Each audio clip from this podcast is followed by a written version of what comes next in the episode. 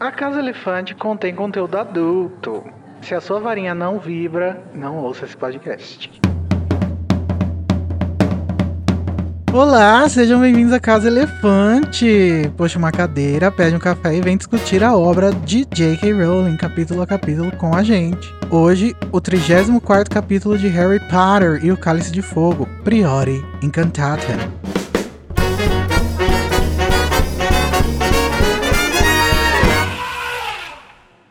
Nossos episódios sempre levam em consideração tudo o que já aconteceu em todas as obras do mundo bruxo que já foram publicadas, hein? Então, se você não sabe o que faz o Prior Encantatem acontecer, volta depois de já ler tudo, beleza? Eu sou o Igor Moreto e tô saindo meio atordoado aqui da varinha, do Vold. Por favor, deem espaço para ela, a Larissa Andrioli, que vem logo atrás de mim. Oi, Lari. Oi, gente, dá licença, dá licença. Deixa eu só dar um oi aqui rápido, mas é porque já tem gente chegando. Tá vindo aqui o Danilo. What? Ai, sentiu, não matou pé.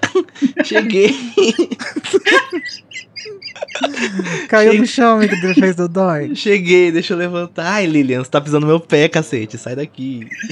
cadê, cadê todo mundo? Onde que a gente tá? Estamos em Alagoinha? Não, nós estamos em Little Ring. A gente vai falar aqui, no meio desse cemitério maravilhoso, com uma árvore e uma igreja, sobre varinhas, flutuações e Deus Ex Machina. Mas antes da gente ir para o nosso duelo de resumos, eu queria perguntar, Larissa, se o nosso ouvinte que está ouvindo esse podcast tiver alguma coisa para reclamar, para enaltecer, como que ela faz? Se você quiser entrar em contato com a gente, você pode fazer isso por vários lugares. Primeiro, você pode ir nas redes sociais. É só procurar por Acaso Elefante, tanto no Twitter, quanto no Facebook, no Instagram, no TikTok. Se essas redes não tiverem caído por causa do Zuckerberg tropeçando no fio, né? Se elas tiverem caído, você pode mandar um e-mail pra gente. Né, no acasoelefante.animagos.com.br. Além disso, a gente tem um grupo no Telegram e um servidor no Discord, onde a gente conversa, fofoca, indica podcast de política, passa raiva. A gente também lê fanfic, conversa sobre fanfic, joga RPG. É muito legal. Para acessar o grupo e o servidor é só clicar nos links que estão na descrição desse episódio.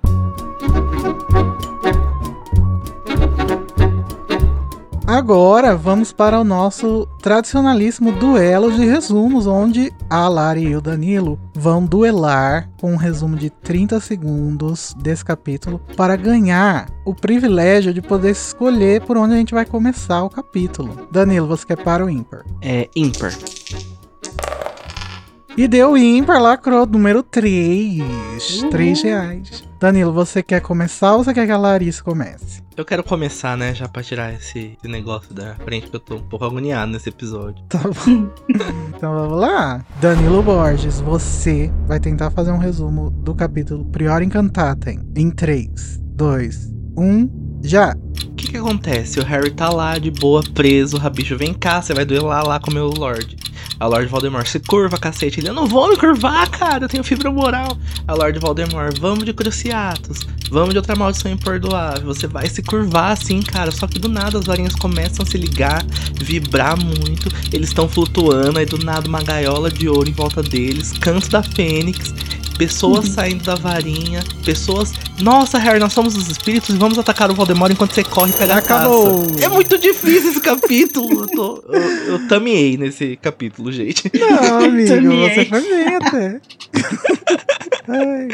Mas eu gostei muito do, seu, do vocabulário utilizado, a sua técnica, eu gostei, vamos ver. É, muito Mas então vamos ver a Lari, vamos ver se ela chega mais longe que você. Larissa Andrioli, você vai tentar fazer um resumo de 30 segundos do capítulo Prior Incantatem em 3, 2, 1, já. O Voldemort chamou o Harry para duelar, e aí eles começam a duelar, e o Harry resolve primeiro fugir, ficou com medo, e de repente ele vira e fala assim: Não, meu irmão, vamos lá, vamos de frente. E aí ele vai. E aí quando ele lança o feitiço pra bloquear o, o Voldemort, pra desarmar o Voldemort, os feitiços se encontram e aí aparece um negócio e acontece um feitiço que ninguém entende. Mas de repente eles voam para um lugar e aí começa a aparecer gente que. Acabou! É difícil, tô falando que é difícil. É muito difícil. Nossa, mas a, a Larissa estava pleníssima. Ela tá. chegou quase no mesmo lugar que o Danilo com a plenitude. Mó paz. Eu acho que todo mundo merece, mas quem merece mais é o Danilo. Aê! Parabéns, Danilo! Uhum.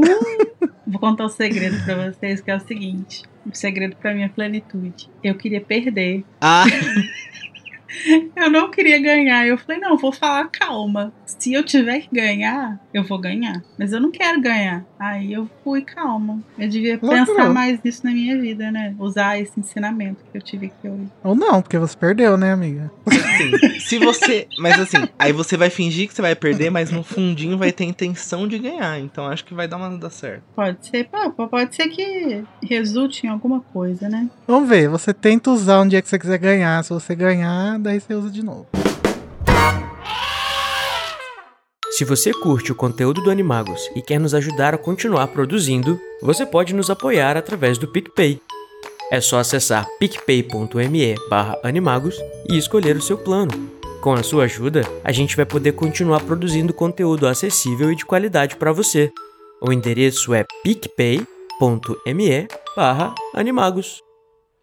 Rabicho solta Harry e o entrega sua varinha. Voldemort força o garoto a se curvar com a maldição Império e o duelo começa, com o Lorde das Trevas usando mais maldições imperdoáveis. Mas Harry resiste para surpresa de Voldemort e seus comensais. Depois de se esquivar de mais maldições, Harry decide encarar Voldemort e lança um Expelliarmus ao mesmo tempo que o vilão lança uma Avada Kedavra. Os efeitos do Prior Incantatem chocam os comensais da morte e Voldemort e fazem a varinha do Lorde das Trevas regurgitar seus últimos feitiços. As impressões das vítimas dele, então, servem como uma barreira para Harry, que foge. Danilo, você que é o campeão, você quer começar por onde? Me conta um pouquinho. Eu quero começar pelo momento em que eles estão lá, um fio dourado ligando Harry e Voldemort. Esse fio se fragmenta, vários outros fios surgem, eles estão meio que naquela gaiola. Voldemort toma um susto, só que aí um som belo e sobrenatural enche o ar. Ela mesmo, a Fênix, era a canção da Fênix tocando e aquilo é meio que um som de esperança pro Harry. E o som da Fênix eu acho que se dá pelo núcleo das varinhas, mas eu queria ver se vocês acreditam que a Fênix simboliza algo mais pro Harry. Além de ser uma coisa física, uma coisa explicável ali, que é ah, o núcleo da varinha de Fênix, então tem o som da Fênix. É como se fosse um som que mantivesse o Harry firme, um som de esperança, alguma coisa que o trouxesse pra realidade, para que ele continuasse firme ali no duelo. Eu não sei se eu acho que é por causa da varinha na história, assim. Eu acho que a Rowling usou essa canção para representar a paz de espírito do Harry, né? Sei lá, um, um som triunfante. Ela gosta bastante de usar esses artifícios que evocam sentidos, né? Da gente quando a gente tá lendo. Ela, ela fala coisas para evocar imagem, às vezes ela fala para evocação. Eu acho que ela talvez tenha usado isso para isso e também para trazer uma conexão pro leitor mesmo entre esse, isso que tá acontecendo e a Fênix, porque eu acho que na narrativa ele é meio que só um- um- uma sensação triunfal do Harry, tanto que ele fala que parece que os outros não estão ouvindo, né, e que as- o, o som tá vindo, tá dentro dele. E Sim. ele fala também que é o som que ele associa ao Dumbledore. Então acho que na narrativa é meio que uma coisa assim, tipo, como ele tá triunfando, ele tá lembrando da pessoa que ele mais admira ali na, na vida dele, né? O do bruxo que ele mais admira. É, e é como se tivesse a presença do Dumbledore sem ter a presença do Dumbledore, entendeu? Uhum. O Harry ele já enfrentou o Voldemort sozinho outras vezes, mas acho que ele nunca esteve tão isolado assim, tão longe do Dumbledore até agora. né? Verdade. Então é como se tivesse um sinal. O que eu acho interessante da canção da Fênix é porque a música em si, eu acho que na literatura ela sempre representa uma coisa muito sagrada, né? Quase que uma coisa divina. Por exemplo, quando Aslan vai criar Nárnia, ele começa a cantar e as coisas começam a acontecer. Tem lá no, no Dom Casmurro aquela analogia lá do meio divina com a música. Então eu também acho que a Fênix e a canção da Fênix não deixa de ter essa coisa meio sobrenatural e maravilhosa, sabe? Não sei, eu nunca tinha pensado sobre isso. Mas eu acho que, que tem esse tom sobrenatural, sim. E, mas eu acho que existe sim uma ligação com a, a varinha especificamente, né? O fato de das varinhas envolvidas naquele Prior Incantatem serem aquelas varinhas especificamente. Porque é muito Uhum. simbólico e aí é muito. Eu acho que é importante que seja é, uma coisa específica daquilo, porque o Dumbledore vai refor- reforçar depois, quando ele estiver conversando com o Harry, essa coisa, né? De que a- as penas são. A pena é da Fox, Então, eu acho que é importante que, que exista essa conexão justamente por causa disso que vocês falaram do Dumbledore, né? Mas eu acho que isso é uma coisa que só as pessoas envolvidas, né, que estão que estão experienciando. Não sei, não lembro se tem alguma referência no capítulo ao Voldemort parecer que está ouvindo, mas pode ser também que ele talvez já esteja num nível de corrupção da alma dele que ele nem tem acesso a essa a esse tipo de beleza assim, né? Ou ele não tem acesso, ele não consegue notar essa beleza ou ele pode ficar atormentado por ela também, assim como ele fica por qualquer coisa Sim. que fuja do do que ele sabe. Eu achei muito bonito isso que você falou sobre a música, né? Porque tem um momento, um outro momento da saga em que a, a Rowling vai usar a metáfora da música, né? A, usar essa simbologia da música para se referir a alguma coisa que é de certa forma meio que fora do plano material, assim, né? Que é quando o Snape tá curando as feridas do Sectum Sempra no Draco. A narração meio que descreve o feitiço que ele tá fazendo. Ele vai meio que cantando uma coisa e aí parece que ele tá costurando, né? Como se ele estivesse costurando com uma agulha, com a varinha.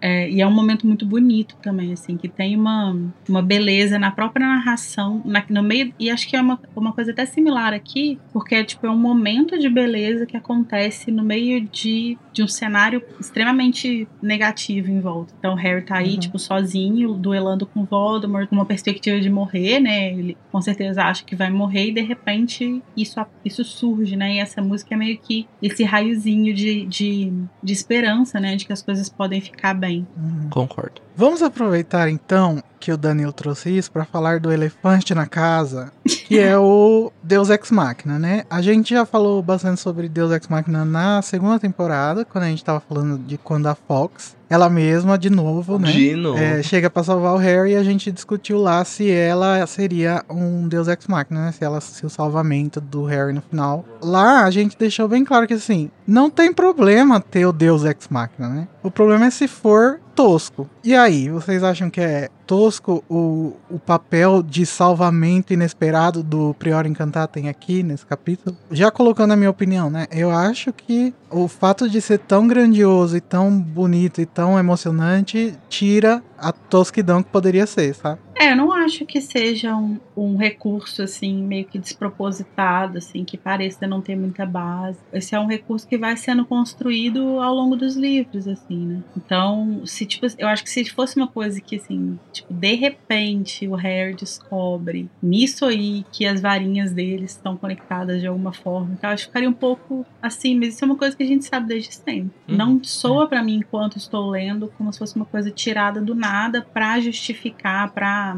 resolver um problema ali na hora, né? Eu acho que tá- até tá bem justificado, assim, a gente não ter tido uma explicação antes dele acontecer, né? Porque o Deus Ex Machina, ele se identifica assim, né? Uma coisa que acontece do nada, que a gente nunca esperava e que não tinha como esperar. Uhum. Mas eu acho que o fato de ser inesperado e não ter como saber que ia acontecer faz parte também da narrativa, porque o fato disso acontecer assim, inesperadamente, de forma tão chocante, tanto pro Harry quanto pro Voldemort, é o que vai fazer acender, né, um, um- ponto de interrogação, assim, que ele que vai ser respondido no final com a trama do sétimo livro, né, das varinhas. Então eu acho que Uhum. faz sentido. Esse Deus Ex Machina, ele tem uma função. É que assim, realmente, eu acho que existe o sentido da palavra, né? Do termo Deus Ex Machina. E existe o sentido que a gente aplica hoje quando a gente vai falar de, sei lá, de qualquer coisa muito popular, de filmes, de séries. Que é meio quando acontece uma coisa tirada do nada, assim, sabe? Sim. Então, quando a gente não, não se satisfaz com uma explicação, a gente fala, ah, isso foi meio Deus Ex Machina. Meio que dá, deu uma vulgarizada no termo. Ficou Uhum. muito amplo e até mesmo meio pejorativo. Nesse caso, igual a Lari falou, eu não sinto que é despropositado e não sinto que o, o Prior Encantatem salva tudo, porque o fato do Cedrico tá ali morto no chão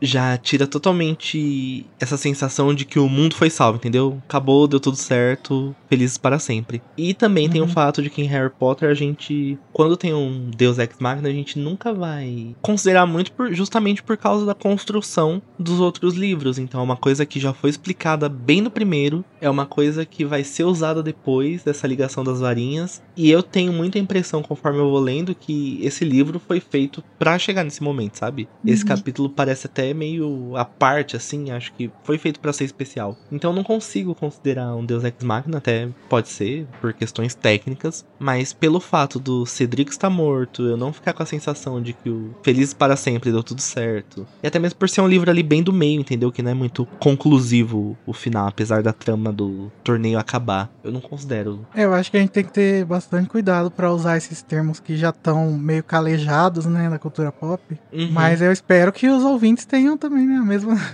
impressão analiticamente mesmo, não num sentido de querer desmerecer a história. Eu acho que Uhum. esse tá mais justificado pra mim na história toda do que a Fênix do, do segundo livro, mas enfim. Vamos voltar agora por uma coisa que acontece no começo do capítulo, pra gente comentar uma coisinha que não tem muito a ver com o Prior Encantate em si, mas que é uma curiosidade assim da construção de mundo, né? Porque tem um certo momento em que o Harry diz que ele tá ali se sentindo muito subjugado, porque tem 30 comensais da morte contra um. E Uhum. aí, no episódio passado, a gente ficou meio na dúvida de será que todos os comensais que o Voldemort conversou são todos os comensais que estavam ali? E a gente meio que, com essa afirmação do Harry através da narração, chega à conclusão que não, né? Que Sim. tinham mais. É porque o último capítulo ele dá muito essa impressão de que esse círculo próximo do, do, do Voldemort são só as pessoas mencionadas, né? Então parece que É. tá só a galerinha dele ali, que é tipo, sei lá, 10 pessoas. E Uhum. acho que essa informação aí dos 30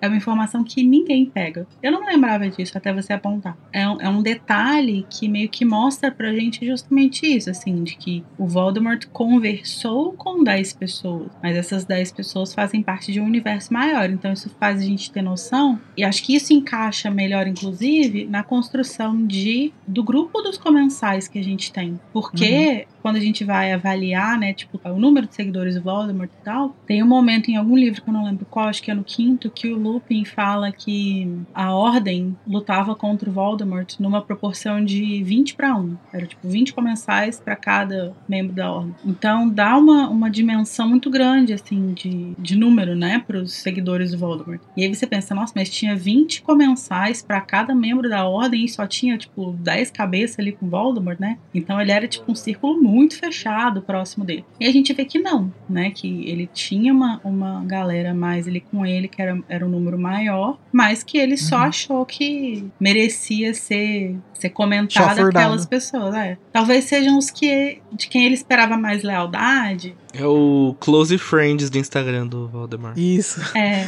Eu acho que era, tipo, os comentários que ele mais esperava que fosse resgatar ele, né? é. E aí ele quer mesmo é, humilhar eles ali na frente Sim. dos outros. Talvez eles sejam, tipo, os 30 ali são os close friends. E os que ele menciona são as pessoas que ele sabe que vão responder o story se ele postar. É, Aí a pessoa não Talvez ele- responde, você fala, porra, eu te coloco no meu close friend. Talvez ele considerasse essas pessoas até amigos, né? Não sei como que o coração do É, Vold... acho que a gente tem que. Não sei qual que é o conceito de amizade do Voldemort, mas É. talvez no conceito dele esses? possa, sim, se encaixar de alguma forma, né? Mas então, como teve essa informação dos 30, eu fui pesquisar sobre os outros comensais que a gente conhece por nome para saber se era possível que eles estivessem lá. E eu cheguei à conclusão que cinco comensais que a gente conhece depois poderiam estar lá. Então, vamos começar pelos Carols, que tem um papel importantíssimo lá em Relíquias, né? Mas que, por enquanto, ainda não foram mencionados na obra. Lixos tóxicos. Danilo, conta um pouquinho pra gente sobre os Carol. Os Carol a gente vai conhecer lá em Relíquia, mais conhecidos como Cherno e Bill, a duplazinha de irmãos malditos que estão lá no comando de Hogwarts, junto com o Snape, que o Snape deve odiá-los, né?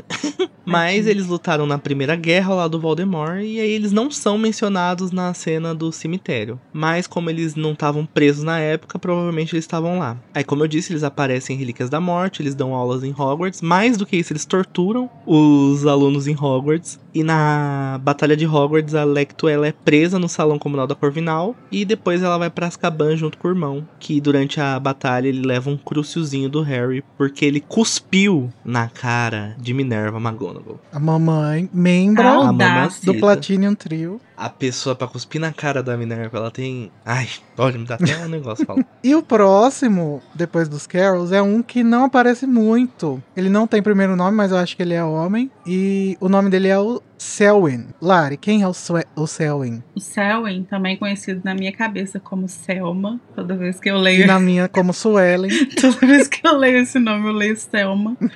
ele, a primeira vez que ele aparece, né, vai ser em Relíquias, naquela batalha dos Sete Potters, né, que ele tá perseguindo especificamente o Harry e o Hagrid. É, ele pode ser, inclusive, a pessoa responsável por matar a Hedwig, tá? Fica aqui a denúncia, Luísa Mel, é, pra cuidar disso aí. Ele vai aparecer também de novo lá na emboscada na casa dos Lovegood, quando o Harry, a Hermione e o Ron vão lá conversar com o pai da Luna. E a gente não tem também nenhuma evidência de que ele estivesse preso antes disso, de que ele tenha participado da fuga de Azkaban e tal. Então pode ser que ele estivesse nessa cena do cemitério, sim, a Selma. Suelen, muito bom também. E o próximo é o Gibbon. Quem é o Gibbon, Danilo? Conhecido como João Gibão. O Gibbon, ele vai aparecer lá em. Lá em Enigma do Príncipe, naquela mini batalhazinha que tem no final do livro. A gente não sabe se ele foi preso, que a gente sabe que durante a batalha em que o Dumbledore morre, ele também morre porque um comensal vai jogar uma vada no Lupin, mas graças a Deus pega nele e ele morre. Graças a Deus, não. Nós queríamos a reforma do Gibbon, mas não foi dessa vez. Ai, olha. Vem aí um episódio especial, anistia para os comensais da Segunda Guerra. E o próximo é o Jugson. Quem é ele, Lari? O Judson ele vai aparecer a primeira vez na batalha do Departamento de Mistérios e depois ele não aparece mais. A gente sabe que ele lutou na Primeira Guerra, mas a gente não sabe se ele esteve em Azkaban em algum momento. Então a gente não sabe se ele chegou a ser preso, se ele escapou da prisão. Então pode ser que ele estivesse aí também. E o próximo e último é o Corban Yaxley, que é o que a gente mais conhece. Inclu- inclusive no livro ele só é mencionado como Yaxley, né? Uhum. Mas a Rowling revelou o primeiro nome dele no texto do Slughorn pro Pottermore. E aí, Danilo, que quem é ele? O que, que ele fez? Então, como o Igor disse, a Rowling mencionou ele no texto do Slughorn. Por quê? Porque foi ele mesmo que ficou indo atrás do Slughorn. Vem, vem fazer poção pra gente, pra gente que é comensal, fazer umas bombas molotov pra gente. Só que o Slughorn conseguiu escapar dele. No capítulo da Rua da Fiação, o Snape disse que ele não foi preso em Azkaban, então provavelmente ele é mais um dos comensais não citados que eles estavam no cemitério, porque se não tava preso, tava ali no Close Friends do Voldemort, né? Na batalha de astronomia, ele acaba ficando encurralado, ele vai preso, só que depois ele escapa, ele tem presença confirmadíssima lá naquela reuniãozinha na mansão dos Malfoys. Aí quando o Voldemort ele toma o ministério, ele vira chefe do departamento de execução das leis da magia. E na invasão do ministério ele também aparata com o trio pra mansão dos Black, é ele mesmo que bota o pezinho ali na escadinha e estruncha o Rony, todo mundo tem que Olha ir embora. só que vagabundo. É, e o triste fim de do Corbanzinho é lá na Batalha de Hogwarts, quando o Jorge e o Lino matam ele. Sempre que eu falo de morte, gente, é, é porque a pessoa, ela, tipo, tava lutando com essa pessoa e depois foi encontrada morta. Então, eu gosto de acreditar que o Jorge e o Lino mataram ele, mas vocês sabem, né? Eu acho que seria uma boa, uma boa morte de se imaginar o Jorge e o Lino matando uma pessoa junto. Puto porque o Fred morreu, né, Teddy? É Batalhandozinho. Mas é isso, gente. Esses são os comentários da morte. Vocês conhecem a família? Mandem comentários. A gente tá montando esse quebra-cabeça dos comentários do Voldemort. Vai fazer a listinha da anistia e da reforma. Vem aí, reforma dos comensais da morte, em breve, na casa de... Mas vamos então para o duelo, porque o Voldemort quer fazer essa cena na frente dos seguidores, mas ele mal espera o que vai acontecer, né? Ele quer dar um showzinho, né? É, porque o Harry já começa resistindo à maldição império dele, da mesma forma que ele fez lá na aula do Moody, né? Lacrou o Harry perfeito. Quem diz que o Harry não tem coisas boas, tá aí. Não é só com a ajuda da Hermione que ele consegue fazer as coisas. Aliás, sem a ajuda da Hermione, ele conseguiria fazer tudo também. Brincadeira, né? Só pra jogar uma polêmica.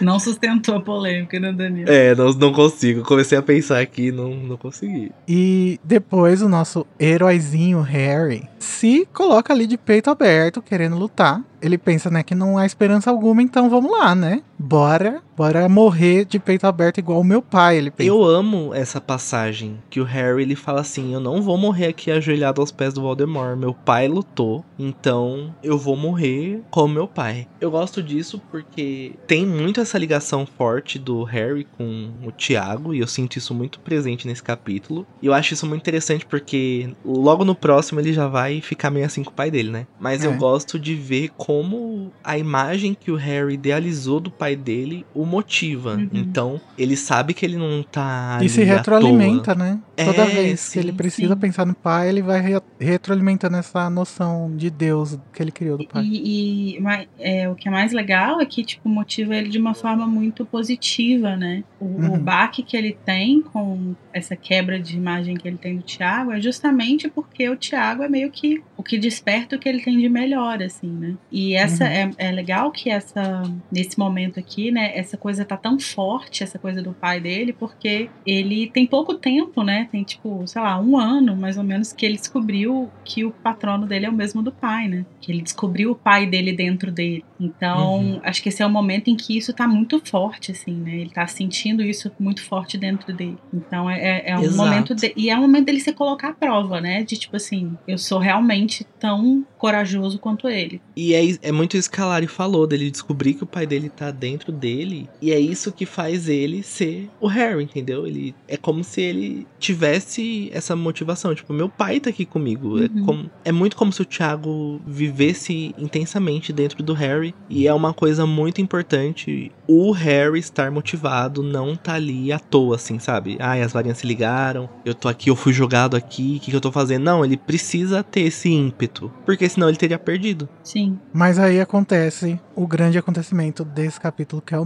nome dele, né? Ah, Harry. tá, tá, tá. Grita espelharmos, Voldemort grita Avada Kedavra. Um jorro de luz verde sai da varinha de Voldemort na mesma hora em que o jorro de luz vermelha dispara da de Harry. E os dois se encontram no ar e de repente a varinha de Harry começa a vibrar como se uma descarga elétrica estivesse entrando por ela. Sua mão presa à varinha e ele não poderia soltá-la nem se ele quisesse. E aí, esses feixes coloridos dos feitiços se transformam numa pequena linha dourada, intensa e rica, e de repente os dois começam a flutuar e são levados para longe dos túmulos. E aí o Priori Encantatem começa a acontecer, né, com aquelas é, bolinhas de luz que eles ficam, o Voldemort e o Harry jogando um pro outro, até que o Harry finalmente consegue jogar mais pro lado do Voldemort, né, e atinge a varinha dele. Mas antes disso, o que que é essa levitação? Gente, eu, eu não lembrava disso, eu fiquei meio impressionado na, na leitura que eu fiz pro Eu episódio. também não lembrava, não. Fiquei impressionado também. O que, que vocês acham que é? É tipo uma coisa que a magia tá tão forte que ela, ela te empurra pra um lado ou é uma coisa é, consciente de algum dos dois? Não, eu acho que Olha- tem a ver com a magia mesmo, de alguma forma. Não sei o que exatamente, mas eu acho que é, tem a ver com afastar eles das pessoas ao redor. assim. Acho que é meio que criar. Essa magia cria um espaço somente para os dois assim, interagirem. É, Uhum. porque é um, é um fenômeno muito raro, né? Então, eu acho que é, não tem a consciência dos dois, de nenhum dos dois. E acho que também não se passou no inconsciente deles, ah, precisamos sair daqui. Acho que eles ficariam ali de boas e não se importariam com os comensais, por exemplo, ali. Mas eu acho que é um efeito do feitiço, justamente por ser uma coisa muito rara, muito específica. Acho que é da natureza do feitiço isolar os bruxos que estão envolvidos ali no Priori. Uhum. Eu queria perguntar antes da gente avançar no feitiço, acho que a gente não vai falar sobre isso, sobre a escolha tão criticada do Harry de usar um Expelliarmus. Porque todo mundo, toda vez que chega nessa parte, ah, o Harry só sabe usar o Expelliarmus, não sei o que, sei o que lá, sei o que lá. O que, que vocês acham? Vocês gostam desse contraponto do Expelliarmus com a Vada? Vocês acham que é uma coisa que a Rowling fez conscientemente, como se fosse... Porque o Expelliarmus é um fe- feitiço de desarmar, né? E eu acho muito significativo. Você está num duelo, você vai ser atacado por uma maldição imperdoável, e você usar um Expelliarmus. Eu acho que é significativo para além da obra, sabe? Eu acho, Uhum. eu acho bonito o Harry usar o Expelliarmus. O, Har- o Harry Sim. com certeza acreditaria na reforma do Ele basicamente tá recusando o duelo, né? Quando ele lança um feitiço de desarmar. Sim, porque ele é um Sim. feitiço, apesar de ser um feitiço que tem uma trajetória em direção ao oponente, ele é um feitiço É ofensivo. né? defensivo. Uhum. É, tipo, Uhum. ele não é. Ele, ele atinge o oponente, mas ele não é um feitiço de ataque. Ele é um feitiço defensivo, assim como o Protego, por exemplo. E eu acho que tá baseado. Porque ele fala assim: eu, eu não tenho a mínima chance de lutar com ele. A única coisa que eu posso fazer é tirar a varinha da mão dele, porque é a arma que ele tem. Uhum. Então é- é- faz sentido, gente. Ele é uma criança, né? Sim, ele não tem Sim. habilidade de duelo, gente. A Não. única vez que ele duelou na vida dele, conscientemente, assim, foi quando ele aprendeu a esfriar. Então, ele ia fazer o quê? Lançar um ridículo? No... É. Não, um Isso que eu sempre. pergunto pra quem. Pra você, ouvinte, que tá ouvindo a gente agora julgando o Harry. Você ia usar que feitiço, queridão? Se não expelhar. Taranta Alegra. fazer o quê? É. As pessoas vão falar secto sem. Mas o Harry não. O Harry ainda não conhece. Se É. você fosse o Harry, Harry nunca errou. Eu acho que é muito é, simbólico mesmo essa, essa escolha do Harry de, como o Igor falou, de tipo recusar o duelo, mas não pela covardia de se esconder, né, de fugir. É ficar de pé, aceitar que vai ter que fazer parte daquilo, mas ainda assim recusar. uhum. É, isso é uma coisa complexa, é quase um paradoxo, né? Ele aceita o que tem que acontecer ali, aceita, entre aspas, o destino dele, mas ao mesmo tempo ele está entregue ao duelo, entendeu? Não é aceitei, pronto, vou largar de mão. É complexo. E eu gostaria muito de agradecer a J.K. Rowling que tirou toda a conotação negativa da cor vermelha e, e- e levou para o verde, ao contrário do que faz o Star Wars Star anticomunista, que coloca o vermelho na mão do vilão. Obrigado, J.K. Lacrou. O Império, na verdade, era a União Soviética. Então tá, gente, vamos falar do feitiço em si, né? Na verdade que não é nenhum feitiço, né? Ele é uma coisa que acontece. um- E aí os bruxos, eles chamam de Prior Incantatem, né? O o Dumbledore vai chamar, né, depois. Porque tem uma relação com um outro feitiço que a gente já viu nesse livro, que é o feitiço de reconstituir os últimos feitiços, né? Uhum. Que o, o Diggory, acho, que usa na varinha do Harry, né? No, no episódio lá da, da Copa. Isso. Só que o Prior Incantatem e o feitiço que ele usa lá são coisas que produzem o mesmo efeito final, né? Que é regurgitar os últimos feitiços. Só que eles não, eles não são causados por um, pelo choque de dois feitiços da mesma varinha, né? Uma coisa que eu queria falar, aproveitando que a gente tá falando do Priori, é que o nome do capítulo é Priori Incantatem, então acredito que quando a gente foi ler isso pela primeira vez, a gente ficou, tipo, o que que é isso? Uhum. E é legal que a gente tenha a descrição do feitiço, do encantamento, do acontecimento antes de saber o nome dele. Então a gente literalmente vive junto com o Harry isso, sabe? A gente vai sentindo cada Uhum. partezinha do feitiço pra depois a gente aprender junto com ele lá com o Dumbledore do que que se tratava. E, e, na verdade, os nomes são diferentes, né? Eu não sei se. é, eu, eu quase fui reprovada em latim, então eu não tenho como, como oferecer uma leitura sobre isso. Mas o feitiço, ele, ele chama Prior Incantato, né? O comando é esse. E o efeito é Prior Incantato. Então tem uma, uma diferença aí que, enfim, fica, fica claro aí no nome, né, que, que uma coisa, que são coisas relacionadas, mas são coisas diferentes. Por Uhum. isso não acho que, tipo assim, se o Prior Encantato fosse lançado na varinha do Voldemort, muito provavelmente não, a varinha dele não regurgitaria pessoas em tamanho real que teriam capacidade de falar e etc. Olha que interessante, ó. Eu tô jogando aqui no Google Tradutor.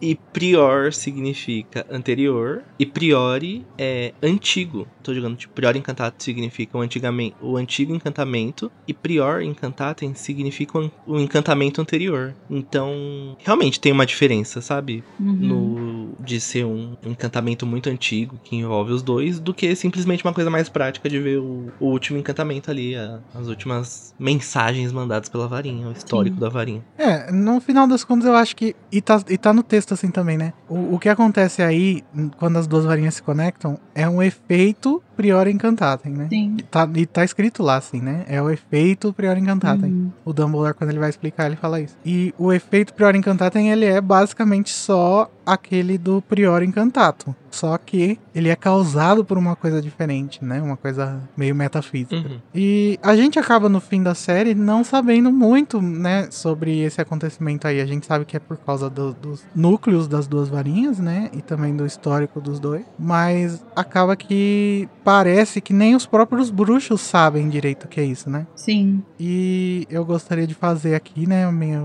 minha moção de repúdio, porque o Mike Newell inventou, ficou muito legal, ok, tudo bem. E o David Yates viu e não tirou mais da cabeça. E aí todos os duelos da série viraram um grande pior encantatem, o que não faz o menor sentido, É. Toda a varinha é ligada agora, né, bicho? excluindo toda a possibilidade de criar duelos interessantes, né? Tirando o do, da Ordem da Fênix, que tem os Prior Encantados lá do Dumbledore com, com o Voldemort, que não faz o menor sentido. Não, gente, parem. Inclusive ele bota até no Animais Fantásticos. Por favor, pare, David Yates. Alguém é parente dele? Manda pra ele, por favor, dessa minha... Agora, eu não Se você é parente dele, sequestre ele. Eu não gosto muito do, do efeito visual do Prior Encantado. Tem que aquelas. Ah, aquelas coisas que parece que é líquido, espirrando. Eu acho muito esquisito. Ah, eu gosto. É. Aí o que que acontece? Eles estão lá com o fiozinho dourado, as duas varinhas ligadas, quando o fio começa a se fragmentar e ele se transforma numa redoma dourada, uma grande gaiolona. As popozudas. É, Eu vou pro E aí baile. aparece com a Eu vou Valesca. pro baile. começa a cantar. É, seria Sem, sem, calcinha. Agora eu sou piranha e ninguém vai me segurar. Daquele jeito! Isso é uma coisa que deixaram de fora do filme, né? É, A Valesca, né? Sim, também. eu acho que isso é uma coisa que eu deixaria de fora do filme também, a redoma dourada. Porque Ela é meio caótica visualmente, né? é, eu fico, eu, eu realmente fico imaginando os dois dentro de uma gaiola de passarinho que é dourada. Mas é, né? E será que essa redoma dourada é por causa do núcleo de Fênix também? Não, eu acho que é tudo que acontece é por causa do núcleo. Eu acho que, assim, é, tentando, né, dar, racionalizar um pouco de como, por que isso acontece, eu imagino que a varinha, como ela tem essa ci, ciência, né, que a gente é, já conhece da, da série, eu acho que ela tenta fazer alguma coisa pra proteger o, o seu, a pessoa que tá usando ela. Então, eu acho que a forma que as varinhas do Voldemort e do Harry encontraram de proteger os dois enquanto eles lutam é colocando uma barreira deles contra terceiros, Uhum. sabe? Uhum. É meio que uma tentativa de transformar o duelo numa coisa mais justa, sei lá, uma coisa mais entre os dois. Talvez as varinhas elas entendam que um duelo entre uma varinha do mesmo núcleo que a outra seja um duelo mais perigoso, então ele precisa ter mais controle, alguma coisa assim. Não sei. Isso era uma coisa legal de conversar com a J.K. Rowling, hein, gente? É, conta pra gente. Mas isso é uma coisa interessante de pensar ainda mais por conta do futuro da série, como as varinhas são ativas, né? Elas não estão ali passivamente, elas estão Uhum. Elas têm a vontade delas e são varinhas irmãs se encontrando depois de anos, tá tocando. Estou de volta pro meu aconchego ao fundo. Elas não querem lutar, cara. A gente vai proteger eles. É interessante notar como a magia é viva em tudo, inclusive nas Sim. varinhas. Essas coisas das varinhas é uma parada que eu não entendo muito, assim. Até a própria forma como a varinha do Harry vai reagir a- ao Voldemort, né, no sétimo livro, na batalha lá no Sete Portas e tal. Eu não, não entendo muito bem como, qual que é a lógica daquilo ali. Não acho que não faça sentido, acho que eu só não consegui entender mesmo. Por Isso eu, um dia eu queria sentar com a Rowling e falar aqui, você pode desenhar? A gente mim? vai entender na Casa Elefante, calma. Mas desenha. E aí, a partir daí que começa a acontecer de fato, né, o, o Prior Encantado, porque começa a aparecer umas bolas de luz dourada nessa linha que ficou entre as varinhas dos dois. E o Harry meio que faz um cabo de guerra, assim, né, e vai empurrando essa bolinha de luz pra varinha do, do Voldemort. E é meio como se, como lá no, no primeira vez que a gente vê esse- o, o feitiço do Prior Encantato no começo do livro, as varinhas elas tocam a ponta uma na outra, né, Pra fazer esse feitiço. É meio como se essa bolinha tivesse transferindo o poder físico da ponta da varinha do Harry para a ponta da varinha do Voldemort e, e causasse esse, esse efeito, né? Uhum. Mas eu, Hum. eu, eu fiquei pensando, pensando, né? Por que, que o Voldemort será que não lutou contra essa, esse cabo de guerra do Harry? Porque fala que ele meio, meio que tá, tá meio sem saber o que, o que fazer, né? E eu acho muito interessante pensar na, na como que tá a cabeça do Voldemort nessa hora, porque ele deve estar tá muito tipo, what the fuck, eu não. Coitado, dá quase que que eu faço? pena, né? Porque ele não É. deve estar entendendo tá nada, tudo cara. fugindo do controle dele. Porque, tipo assim, o Voldemort, ele tem. O, o grande problema dele, o grande armadilha que ele cai na vida dele é que ele é muito arrogante. Então, Uhum. Uhum. ele não entende que, tipo, existem coisas que estão além do conhecimento dele, né? E que, há mais do que isso, que essas coisas que provavelmente estão além do conhecimento dele, porque ele despreza essas coisas, elas podem se voltar contra ele, que elas podem é, é, bater água na bunda, né? E ele não Hum, entende isso, sim. ele não, não aceita isso. E aí ele vai só tomando no cu, é uma vez atrás da outra, assim, até ele aprender. Só que aí já é tarde demais. Ele tava muito certo que ia dar tudo certo. né? Sim. Isso piora muito a, a- a Sim. Mentalidade dele nessa hora, eu acho. O Cebolinha. o plano infalível. Não, e eu acho que assim, aí eu acho que nesse caso aqui, é, vem uma série de coisas, assim, tipo, o, o Voldemort, ele, não sei se ele sabia que, que existia esse efeito, e ele não sabia que a varinha do Harry era a varinha do, era a varinha gêmea dele, né? Então, Uhum. assim, ele descobre da pior forma possível, que é com o negócio acontecendo na frente dele, assim. Isso vai fazer com que ele busque raptar o, o Olivaras, né?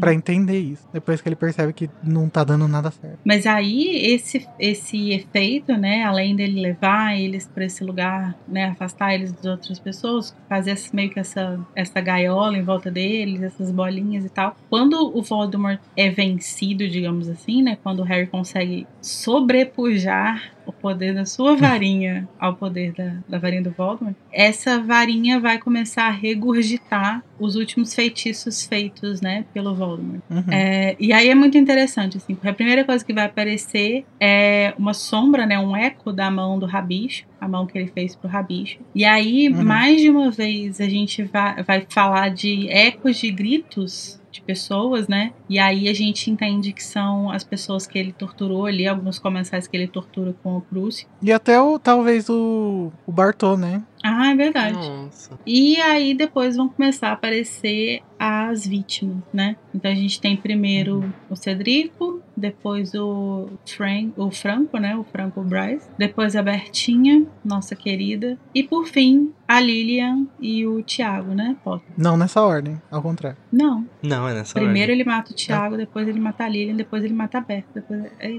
Então, mas quem sai por último é a Lilian. Não, quem sai por último é o Thiago. Inclusive teve uma treta na edição lá que a Rowling fez errado. Aí os editores Não, não, então. esqueceu. Ele mata primeiro o Thiago, né? no- na hora que ele entra na casa, e depois ele mata a Lilian. Então a Lilian é a última pessoa que ele matou antes de falecer. Então ele teria que sair antes.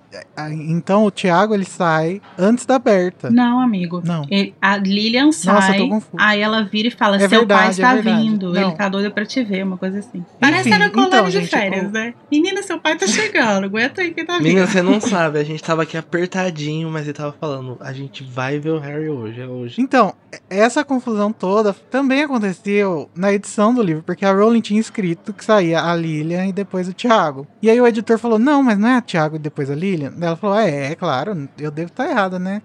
aí eles publicaram o livro errado. E aí na segunda edição tiveram que consertar, porque os fãs perceberam que estava errado. Mas dessa daqui que a gente tá lendo, a Lilian sai primeiro. Sim, porque já foi logo antes da tradução sair, né? Então deu tempo. Então, eu acho que a Rowling queria realmente que o Thiago saísse por último por questões narrativas, né? Do Harry ter aquele último impacto de ver o pai dele. Até mesmo porque ele tava se motivando pensando que o pai dele morreu ali lutando. Então, Sim. seria mais importante o Thiago sair por último. Apesar, né? De estar fora de ordem. Não, Não, amigo, amigo, tá, tá certo. O certo. Thiago sai por último mesmo. É em ordem decrescente. Em É, ordem ah, inversa. gente, nossa, Gente, eu tô muito Ca- tô olha só, olha só, Danilo.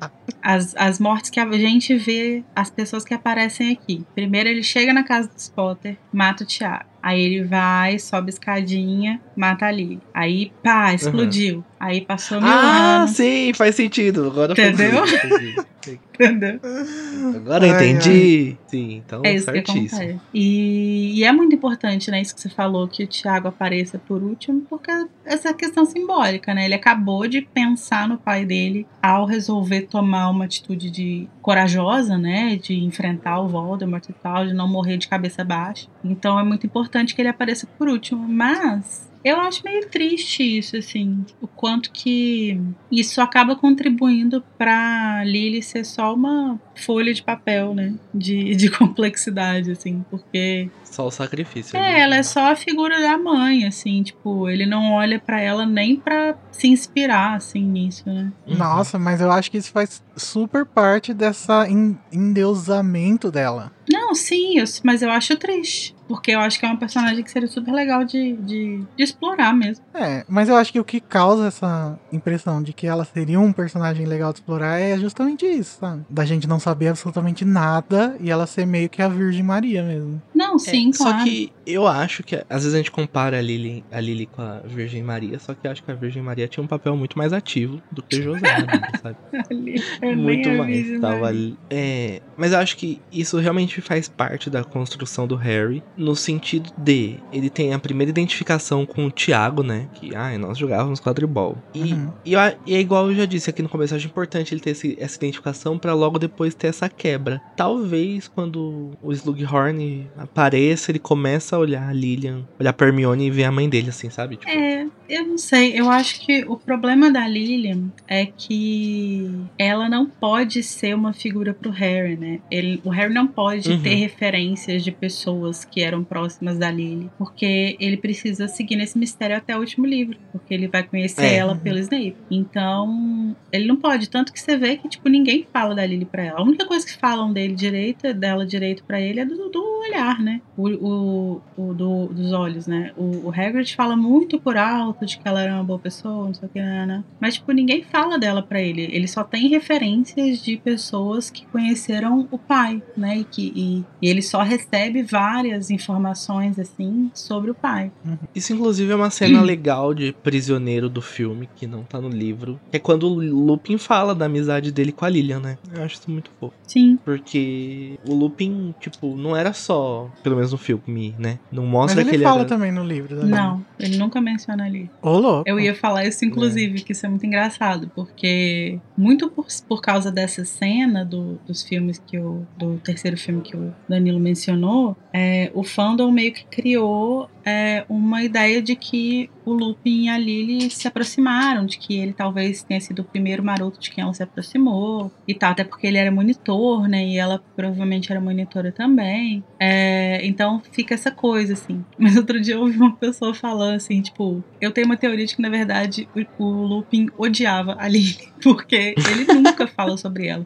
Tipo, o Sirius fala sobre ela. E ele não confirma nem, nem nega, tipo, ele só ignora tudo que é falado sobre ela. E, tipo assim, era o mínimo do mínimo, né? Ele conheceu Pois é, ela, né? tipo, A mãe fala assim, ah, sua mãe era massa, sua mãe era mó legal. Gente, mas calma, eu tenho a impressão que alguém, pelo menos alguém, no, no terceiro livro fala pro Harry que ele tem a personalidade dela. Quem que fala isso? O- No filme, o Lupin. Não, no livro. No livro, eu não lembro. No filme, o Lupin fala exatamente isso, não é? Não, o, Lu- o Lupin fala. No filme, o Lupin fala que, tipo assim, ah, é, sua mãe tinha uma coisa de ver a beleza nas pessoas, mesmo quando elas mesmas vão enxergar. Coisa assim. Não, gente, deixa quieto. Mas ouvintes, por favor, se vocês lembram, quem fala pro Harry que ele tem a personalidade dele e que eu acho que é no terceiro livro, por favor, me, me, me coloquem aí nos comentários, tá? Obrigado. Mas assim, então voltando a falar sobre as impressões, né, das pessoas. É muito interessante, né, pensar na consciência que essas pessoas têm, porque o, o Cedrico aparentemente tá tem toda a sua memória afetiva do seu pai, da sua família, né? Porque ele pede pra levar o corpo dele. E a Lilian parece que ela tem uma noção do tempo em que ela tava dentro da varinha do Voldemort, mais ou menos, né? Porque ela fala, ah, o seu pai tá vindo aí, não sei o quê. Então é uma coisa meio estranha, né, de se pensar. É estranho pensar o que são aquelas coisas, aquelas pessoas, né? Porque não são fantasmas. Uhum. Eu acho meio abstrato, não consigo é, racionalizar muito bem o que, que eles são, não. É, eu não sei também. É, eu acho que na a forma como elas se mostram, né, é um pouco parecida com a aquelas coisas, aquela as pessoas que são ressuscitadas, né, entre aspas, pela pedra da ressurreição, assim, que elas não são fantasmas, mas também não estão vivas de verdade, são realmente só tipo sombras. daquelas Uhum. pessoas, né? Mas não sei nem se é exatamente assim, né, que funciona. Talvez seja só a impressão que dá. É, inclusive eu acho que quando. Eu acho essa cena um pouco similar com a cena em que o Harry abre no fecho lá e encontra Aham. a Pedra da Ressurreição. E acho que o que tá ali é quase como se fosse a mesma coisa que tá aí, sabe? Uhum. Eu acho que também tem, tem um pouco de mística. Eu acho que talvez tenha um pouco de daquilo que o Dumbledore fala, sabe? Não é porque tá acontecendo na sua cabeça que não é de verdade. Eu acho que talvez pode ser que essa interação seja toda meio criada pelo Harry, né? Pela consciência dele. Eu acho que o Uhum. Harry, a, a, a cabeça dele inventaria isso do, do Cedrico pedindo pra voltar com o corpo, é, sobre a Lilian falando que o Thiago tá vindo, não sei que faz sentido. É, acho que poderia ser isso. Realmente, poderia ser isso, mas também poderia ser uma coisa realmente mais espiritual, assim. Essa parte especificamente do Cedrico pedindo pra levar o corpo dele me corta o coração demais, meu Deus. Sim. E aí, por fim, o, a Lilian, Thiago, o Cedrico, a Bertinha, o Frank. Ai, saudades, Frank. Já Ai, foi, o Franquinho injustiçado demais. Heróizinho desse O- livro. Gente, eu quero um funko, o Funko do Frank com uma chaleirinha. Com a chaleira. Não, E o da Berta com o bebezinho. Com e bebezinho. ele ainda fala, né? Ah, filha da puta, ele era bruxo mesmo, desgraçado. Ai. e aí eles vão e ficam né, entre o Voldemort e o Harry pra segurar o Avada Kedavra. Pro Harry ter tempo de fugir. Perfeitos, lacraram. Lacraram demais. E uma coisa que a gente não comentou, mas deve ser uma merda você ver seus pais mortos ali pertinho de você mais uma vez. Sim. Não poder abraçar eles, né? Fala que o, o Harry, tipo, ele já tá ali com os braços tremendo, ele não consegue fazer nada, ele só consegue retribuir o olhar da mãe. Tipo, mais uma vez, os pais dele ali tão perto dele, tão longe. Tão perto e tão longe. Essa é a tragédia do Harry, né? Essa é a tragédia do Harry. Uma pergunta que me veio na cabeça agora. Tal qual a gaiolona das popozudas que se formam em volta deles, será que os. Vou usar o nome espíritos, mesmo não sendo espíritos. Será que os espíritos, espíritos dessa galera indo contra o Voldemort também não é uma ação da varinha que escolhe o seu lado ali, das varinhas? É, né? Porque eles é, precisa ser uma coisa sólida, né? Pra conseguir segurar o Avada. viu? Uhum. É que eu acho que a gente pensa bastante sobre, sobre uma ótica da nossa ciência, né? Uhum. E algumas coisas elas são simplesmente respondidas com é magia, né? É. E, e ainda mais essas magias que elas não são compreendidas nem pelos bruxos, fica muito mais complicado ainda a gente entender, né? Uhum. Sim, mas eu acho que isso faz sentido, porque é como se ao fazer com que aquelas bolinhas, né, fossem na direção da varinha do Voldemort, o Harry meio que estivesse dominando, né? Tipo, ele, ele dominou a varinha do Voldemort ali de certa forma. Então, Uhum. é, eu imagino que todas as coisas que são produzidas por esse efeito do primeiro encantatem, elas vão auxiliar a pessoa que está dominando, assim. Imagino que se fosse o contrário, talvez essa, essa- esses ecos se voltassem contra o Harry. Mas nesse caso, como é ele que está dominando ali, É, vamos supor, se o Harry também fosse um bruxo que tivesse matado, será que ficaria uma guerrinha de. Ah, ele me matou, vou contra ele, então. Não, ele me matou, então. Seria tipo um, um duelinho, quem matou quem. Eu acho que quando a gente chegar no sétimo, a gente vai conseguir voltar para esse capítulo com outros olhos, assim. Mas, por enquanto, tem só mais uma coisinha que eu queria falar do capítulo, que é o fato do Rabicho aparentemente não ter utilizado, né, a varinha do Voldemort. Então ele provavelmente tinha uma varinha dele. Ou feito magia sem varinha, de alguma forma, né? É. Não sei, porque senão sairia, né? Sei lá, um, um feitiço de limpar o chão no meio. E a poção também, né? Ela, ela precisa de varinha, né? Pra ser feita. E o, e o Rabicho É. não usou. O que o Rabicho provavelmente fez foi que em determinado momento ele deve ter, a partir do momento que ele domina a Berta, por exemplo, ele deve ter pegado a varinha dela, né? Ah, verdade. É verdade. Eu acho que ele deve ter dominado ela fisicamente falando, assim, né? Sei lá, pulou em cima dela. Nossa, isso faz tanto sentido que pra mim já é canon. Que ele Que pulou ele em tá cima usando dela. a varinha da Berta. A bicho usa a varinha da Berta, repara. Eu acho que é o que faz mais sentido, assim, né? Que ele. Aham. Já que ela é uma bruxa que foi canonicamente dominada por ele, né? Foi ele que pegou ela e levou até o Voldemort. E aí não faria sentido ele, a não ser que ele tivesse sim uma varinha dele que ficou guardada em algum lugar e tal, aí é outra coisa. Mas se esse não foi o caso, aí ele com certeza pegou a varinha dela, né? É, a não ser que também que o Prior encantatem, diferente do Prior, é... saiam só os mortos, o Dumbledore Dumbledore vai falar alguma Não, coisinha? porque tem os gritos de, da tortura. Tem a mão tem a do mão do Rabicho. rabicho. Hum, é, né? Bom, é isso, gente. Ó, eu fiz a pergunta lá da Lilian. Vocês podem mandar todas as suas teorias de como que cientificamente funciona o Prior Incantatem para as nossas redes sociais, lá no nosso grupo do Telegram, no, no servidor do Discord, onde a gente tá sempre fazendo as listen party dos episódios, que tá muito legal. Então vamos agora para o momento de depressão. O momento que ele vai ser segurado pelos fantasminhas das nossas famílias, dos nossos amigos. O momento Avada Kedavra.